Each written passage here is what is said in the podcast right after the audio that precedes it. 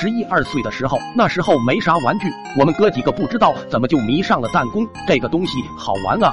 暑假的时候，我们人手一个，整天练习，看谁打的准。刚开始是去树林子里练习，找棵小树打树干。后来练习到一定程度后，固定目标已经满足不了我们了，于是我们开始打树上的鸟雀。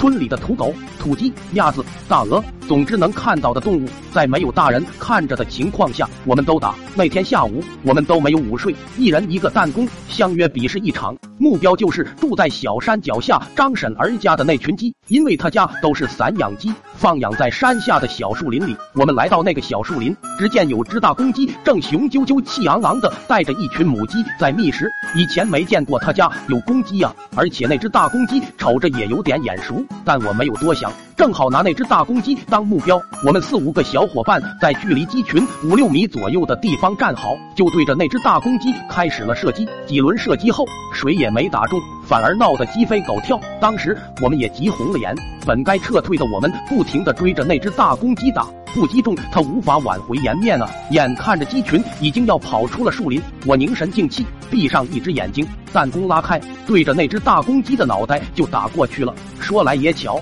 啪的一声，那只大公鸡就倒在了地上，开始了凄惨的嚎叫。我竟然打中了，而且还是爆头。正在我洋洋得意，享受一群小伙伴的称赞的时候，只见张婶飞快的跑了过来，一边跑一边喊：“小兔崽子，都给我站住！”我们一看，坏了，赶紧跑吧！刹那间一哄而散。直到傍晚，二胖告诉我，刚才张婶儿拎着那只大公鸡去我家里了。我心里一咯噔，坏了，肯定是有人泄密，把我给供出去了。这下完蛋了！这时天都快黑了，怎么办？总不能不回家吧？我心一横，想好了一套认错的话，就忐忑不安的向家门走去。来到家门口，只见我爹拿着菜刀就往门口走，吓得我魂都丢了，撒腿就跑，边跑边喊：“杀人了！救命啊！”左邻右舍都被我的喊声惊动了。纷纷出来看咋回事。我大伯一把拉过我，瓮声瓮气的说：“小子，咋回事？大伯给你做主。”我哭哭啼啼的把我爹拿刀要杀我的事儿告诉了我大伯。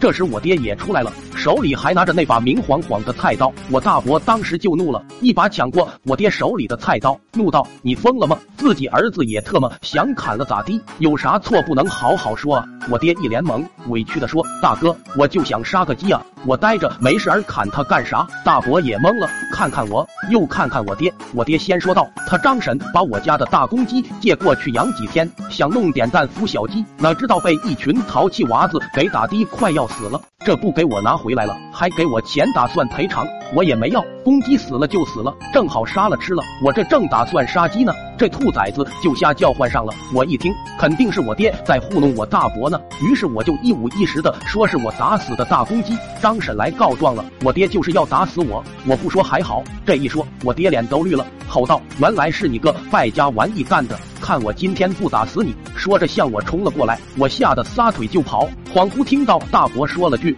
乡亲们都散了吧，老弟，打两下，意思一下就行了。我去帮你杀鸡，晚上咱哥俩喝点儿。”那天晚上，我不但没有吃到鸡肉，还在炕上趴了整整一个礼拜。要不是我妈偷偷给我留了一个鸡腿，这顿打算是白挨了。